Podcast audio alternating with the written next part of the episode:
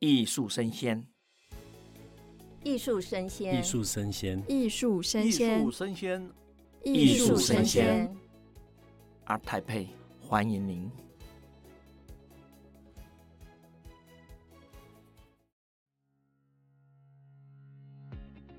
Hello，欢迎收听艺术生鲜 ART TAIPEI Live Talk，我是主持人王维轩 Vivi。那我们台北国际艺术博览会呢，在十月二十号到二十三号，在台北的世贸一馆盛大展开。今天的专场第一场呢，是与艺术产生一些恋爱关系。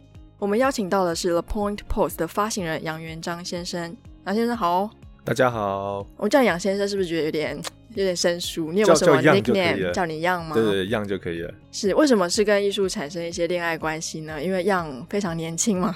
没有没有没有，不敢说年轻，现在比我小的藏家还非常的多哦，真的吗？真的真的真的。好，那我们年轻藏家场就是带大家来看，说我们现在年轻藏家到底是怎么样购藏他们的艺术品，怎么样踏入艺术收藏的这个阶段哦。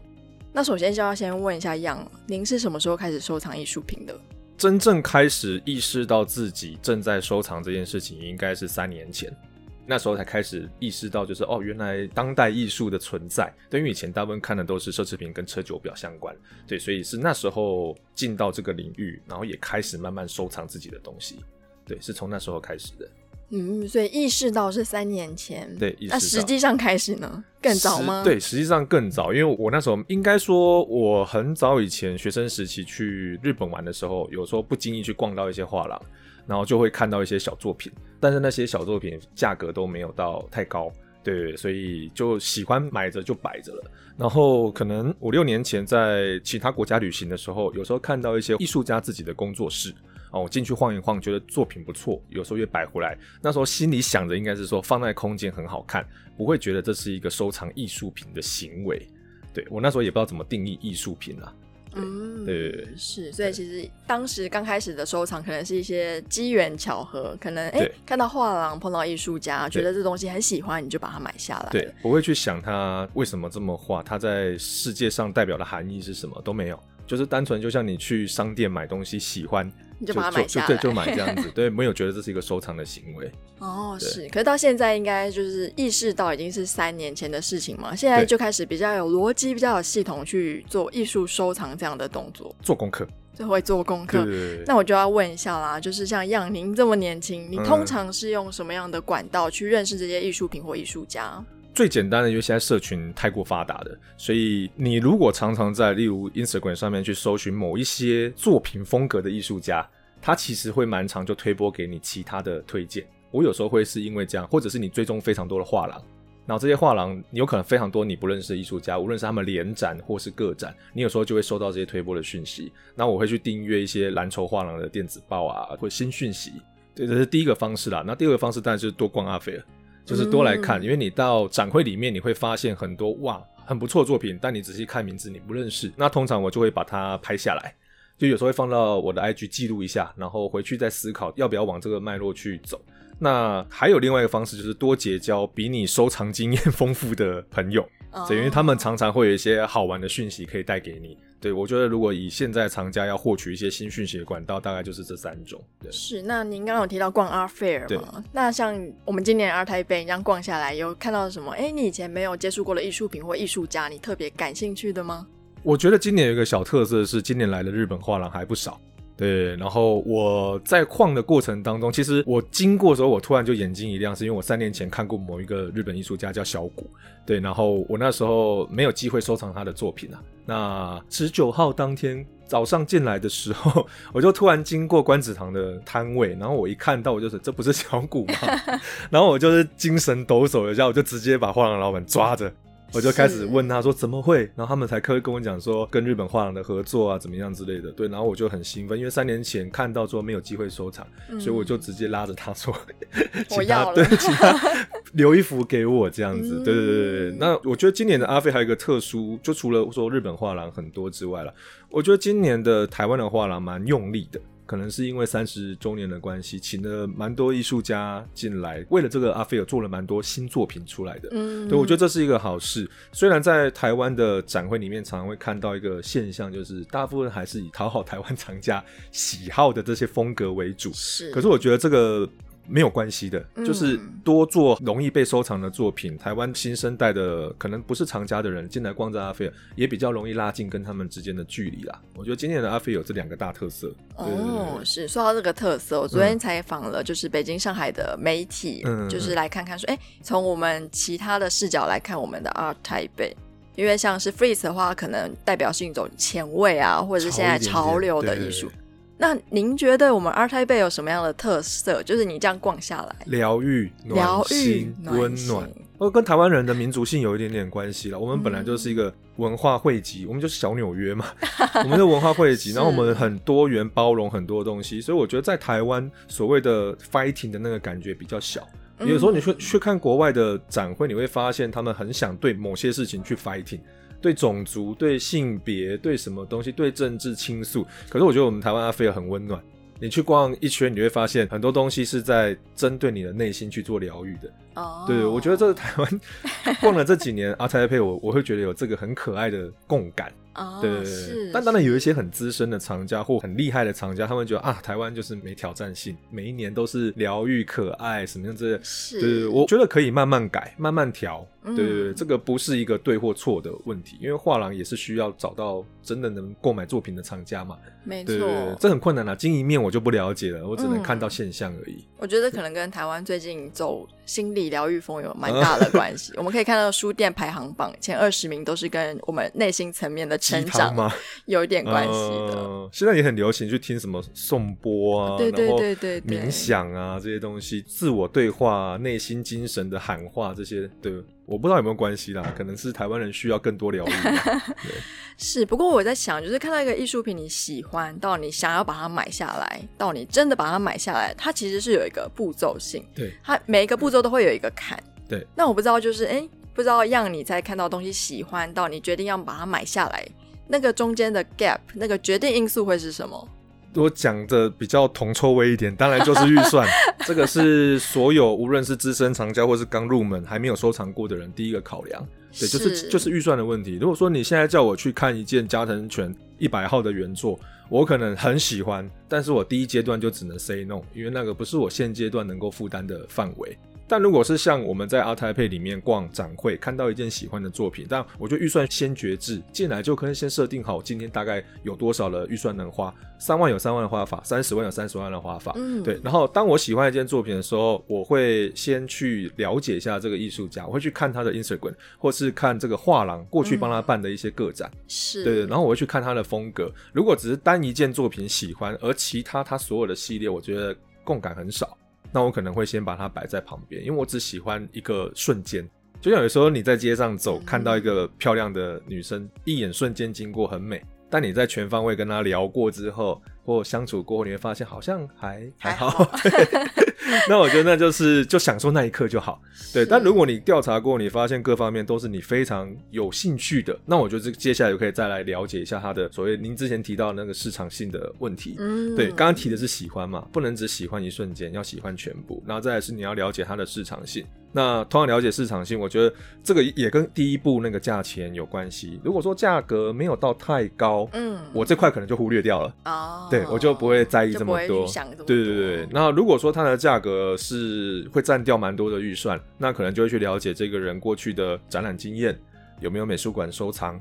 或有没有其他藏家对他给予怎么样评价，或他在媒体上的表现如何，还有他的画廊风评也蛮重要的哦。所以是专属于割韭菜的那一种呢，还是是很认真的希望可以把它送上国际化的这一种？我觉得这个都蛮重要，可以去观察的。那这样子会不会让一些比较新锐的艺术家丧失一些机会？因为他们可能他们累积没有这么多。那没有关系，因为他才新锐，所以他价格不会高。所以我刚刚讲说价格不会高，哦、我们就会忽略第三点。是，这是。考虑的非常的通盘。对对对，其实讲归到底，收藏就是跟你预算有关系了。我觉得虽然很不好听，可是我觉得它很直接，是，它是很直接的。对对对，是。那其实很多的画廊或是一些比较资深的藏家，他们其实有一个疑问，就是年轻藏家们到底是怎么样一起去讨论这些艺术品，跟决定要不要购藏？然后我之前有访问一些就是海外的藏家，他们有跟我说，他们的年轻人其实会开始，例如说有一个群组，他们定期聚会。定期讨论一些艺术的主题、一些话题，然后呢，再说，哎，我们觉得今天某一个艺术家作品还不错，然后大家一起一窝蜂的就去大买，买完之后，可能哎，半年之后，好像就哎，价格也有往上跑了，他们就一起把它抛售掉。不知道在台湾样有没有观察到我们的年轻藏家有没有什么样的算是收藏的 pattern？哦，有时候我会再去定义一下什么叫藏家，因为如果以刚刚的逻辑听起来，就是短期一堆人去买一个艺术家的作品，然后当市场上有涨幅的时候，要一起去把它出掉的话，我觉得它算是一个很直接的投资行为，所以我不认为它这个在藏家里面占了太多的百分比。我自己有一个 group，嗯，我的我们的 group 很可爱，叫做小当家俱乐部。小当家为什么？小型当代艺术收藏家。对，很可爱的名字叫小当家俱乐部。那我在挑成员的时候，我蛮在意每一个人对于艺术的看法，不是因为你有收藏你就叫藏家。就是在我的意思，买艺术作品很多啊。这今天整个阿泰配的，如果都可以列为藏家的话，那其实门槛太低了。嗯、对，那我觉得藏家有很多的条件啊。对我来讲，如果跟我们小当家俱乐部来讲，那有没有一窝蜂大家一起去买一件事情？我觉得我们的团队更反骨一点点。就是当我喜欢的艺术家，我贴到群组里面问大家意见的时候，你会收到非常多不同的意见。哦，oh. 有人喜欢，就大家都是算还不错的藏家，履历也都还不错，对。但有些人喜欢，有些人不喜欢，有人爱的要死，有人恨的要死。但是对我来讲，你爱不爱，你恨不恨，都跟我没关系。我只是讨论，所以最终判断还是在我手上。嗯、我们当然也有一起买过某些艺术家的作品。对，但至于有没有一起抛售，我这个我就不这么认同。嗯，对，因为我现在还处在一个比较浪漫的阶段啦。是，对，我对于那个做法，我比较没办法，就是很直接的认为，哇，这个是我未来想干的事。但我认同买卖艺术品这件事情，有买就会有卖，因为你要收拢你的脉络，嗯、这我同意。是，但是绝对不会同意，只是因为看到这艺术家未来好卖，所以去买。这件事情不同，因为它会压缩到，像我今年感受也很深刻，它会压缩到真正喜欢的人收藏的机会。嗯、就是我真的很喜欢它，但是被某些转卖者买走了，嗯，但我不就失去了这收藏的机会吗？是，对啊，所以这个对我来讲是一个比较受伤的过程。哦，我觉得其实藏家还是要界定，要了解它到底是投资性还是投机性。是是是。就今天艺术品买卖，它并不是像股票一样，嗯、就是哎、欸，今天好像大涨，我就全部都把它卖掉。嗯嗯嗯。你其实还是要有对这个艺术品有充分的认识，然后你真的有一定程度的喜欢，你才去把它购藏起来。对要不然，我觉得其实对艺术家、对艺术品或者对经营的画廊，其实都还蛮不公平的。对啊，你要看到你眼睛里看到的是爱，还是你眼睛里看到的是那些数字？我觉得那个差非常的多，差非常差非常非常的多，对啊。是，那我们其实我在这一两年看了非常多国内外的一些 art fair，然后我有发现到，其实去年跟前年有蛮多像涂鸦式的潮流式的艺术品在我们的展墙上。嗯嗯那我今天看到今年的二胎辈其实相对来说比例好像有稍微降低蛮多的，嗯、去年就相对来说比较多。嗯，那我不知道说年轻藏家真的有比较喜欢像这种比较。不管是疗愈，或者是比较潮流卡曼的路线吗？我觉得不是每个人都那么的，就收藏系列里面会把他们纳为收藏啊。应该是说，你定义的年轻藏家可能跟这些东西的共鸣，就像我们父母亲那一辈或爷爷那一辈，他们小时候没有这么多的动漫嘛，所以他们收藏的东西跟他们不会有共鸣。但是现在小朋友，尤其是你说八年级生、七年级生，小时候就在这个环境长大的。我觉得这是为什么在前几年这些所谓的涂鸦，因为涂鸦就是跟潮流这个文化，就是这个次文化有很多的变形嘛。涂鸦就是其中一环，嘻哈也是，对，然后滑板文化也是次文化那时候的盛行的一个开端。那我觉得你讲的涂鸦跟动漫这些，无论是东方或西方，东方就是那个卡曼，然后西方就是涂鸦这些文化进来我们这个世代里面，他从小就陪伴着我们。所以为什么前几年年轻藏家冒出头，因为资金很澎湃嘛，对，进到这个市场，他们就。会涌到这一些他们觉得比较熟悉的领域里面去。嗯，对对对，我我的判断是这样子啊。那如果这样说起来，其实您会不会对像录像艺术啊，或是 NFT 这一类的主题也会蛮感兴趣的？因为它可能也是就是从小陪伴你长大。NFT 可能比较新一点，可能不是我这，我是有收藏，对对对，哦、但我收藏的原因可能跟很多人收藏的原因会不太一样。哦，要不要谈一下你的 NFT 收藏？我其实收藏的原因非常非常的简单，我买，例如说以村上隆的 NFT 来讲，嗯，他那时候小花一件作品，就是市场比较蓬勃，说一件大概八万到十万台币，然后你换算，你把以太币换算成台币之后，但他的一件原作 也不是我这种等级的人可以说要，即便我有预算，我的履历也排不到。对，你今天跟贝浩登讲说，我要一件村上隆，一件加藤犬的，他二十年后再来。对，他说，呃，先 生你哪位？所以 NFT 反而是我们入手这一些当代大师的一个很亲民的方式，这是第一个点。我可以用很低很低的预算去拥有一个占有感，对，一个存在感。那第二件事情是 NFT 其实有很多的应用啊，像我最近。我有买西班牙一个幽默大师艺术家的 NFT，我有买村上隆的。嗯、那这些你去看他的合约制定，好像我有时候送好朋友礼物，像我最近在越南做那个刻制蜡烛，嗯，我就在那刻制蜡烛上面去印上我的 NFT 的脸，然后写下我想讲的东西，哦、这个是合约授权里面我可以用的。送给我的好朋友们，对，这个是我合法使用这个东西，应该是合法吧？如果有错，请指正。对，那我觉得觉得我给朋友这个东西的时候，我很有面子，这是我专属的。嗯，对对对。那我觉得对我来讲，收藏 NFT 就只有这两个项目：第一，用更低的预算去亲近我喜欢的艺术大师；是对，所以啊，第二个当然就是因为我喜欢创作，我也喜欢把这些东西变成好。例如说，我办的 party 里面，我就会用那种投射灯去投出我的 NFT，好玩的。哦对，它是可以有额外的延伸跟附加价值的。那至于其他一些名人出的、娱乐圈出的，或者是一些上上下下起跌非常可怕那些虚拟货币或艺术的 NFT，就比较不是我触碰的范围。当然、嗯，我看到很多朋友在里面大富跟大穷啦。对对对，但我觉得这个就是你能力可及，你自己的投资行为，对你愿意自己负责就好了。那您 在现在这个时间点，您怎么看待像这一类 NFT 虚拟艺术它的未来性？你觉得它有未来吗？我觉得它需要更多的，它的存在本身没有错误啊，但是它的需求对于所谓的现实生活中的人们急需于用于它的这个需求，我目前没有看到急迫性。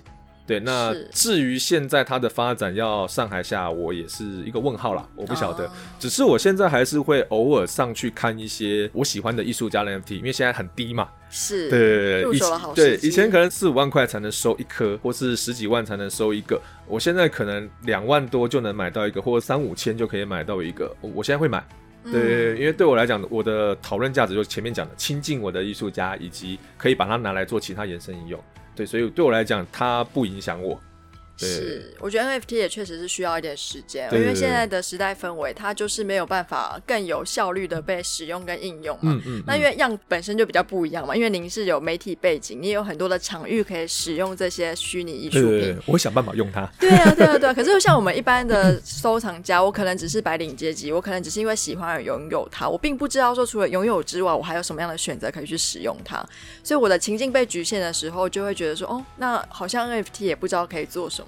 所以我觉得，其实它的未来性跟它的市场性，不管是怎么样，还是要需要一点时间，跟你自己要去思考。嗯、你除了喜欢之外，你有没有什么其他的方式或者管道可以去使用？啊，可以分享一个小用法给大家，啊、就是 我，你去虾皮啊，可以看到很多那种刻制杯垫，或者是刻制环保杯。嗯，对，如果你把你的 NFT，就是你如果做那种环保杯垫啊，一个一个的，你就把你 NFT 印在上面嘛。那、啊、你朋友来家里做客的时候，哦、你就拿出来，就纸质的那个杯垫，是，是，是很可爱，就是他们看到也会觉得蛮喜欢的。那如果你材质用好一点，嗯、你用亚克力，你可以送给你的朋友当当，生日礼物。对啊，对啊，对啊，你就自己想出来，但你确定一下你的合约啦，就是能不能这样做周边产品去使用？有些可以，有些不行。是。那假如说今天有一个你很喜欢的作品，然后它同时出了实体版跟 NFT 版，预算就是价格都一样，但你会选择购藏哪一个？实体版，因为你看我们从小做媒体的，为什么会出报纸？为什么会出杂志？就是我们对手碰得到的东西特别有感觉。对对。我自己觉得我是比较偏需要实际触碰的人，哦，所以样不喜欢电子书，你比较喜欢实体书吗？对，我还是会买翻页的那个感觉，然后在书桌前你打一盏灯，然后慢慢看书，哦，然后听那个纸被翻的声音。对对对，你去阅读它，因为我觉得读电子书的问题就是在于我很难去投射那个当下的氛围。就是比较特别，是是是，因为我也喜欢纸本书，完全了解你。对，对对对。那我最后一个问题就是，我不知道像像你这样的年轻藏家，你觉得艺术家他应该要追求的是市场性还是艺术性？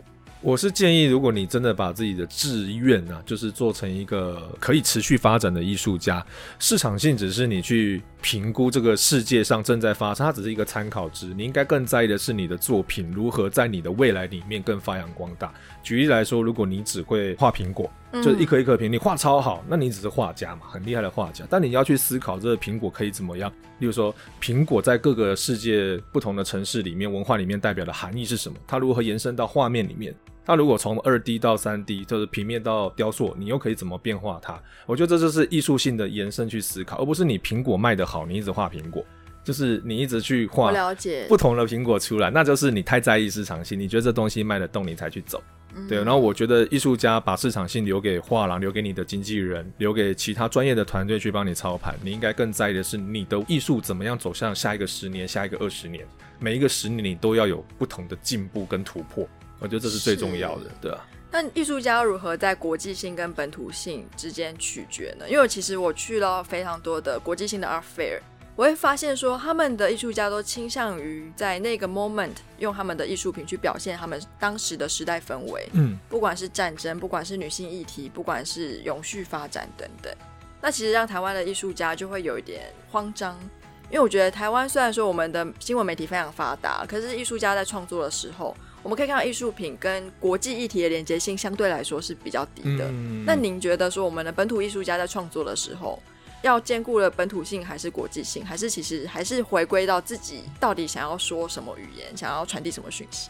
我通常专访艺术家的时候，我最喜欢问的不是关于他作品创作的理念，嗯、我最喜欢问的是他最近听什么音乐，哦、看什么书，去过哪个国家，然后我会好奇他这个人怎么生活。因为你从小到大累积的这些阅读的东西，跟你听的音乐，它一定是国际性的。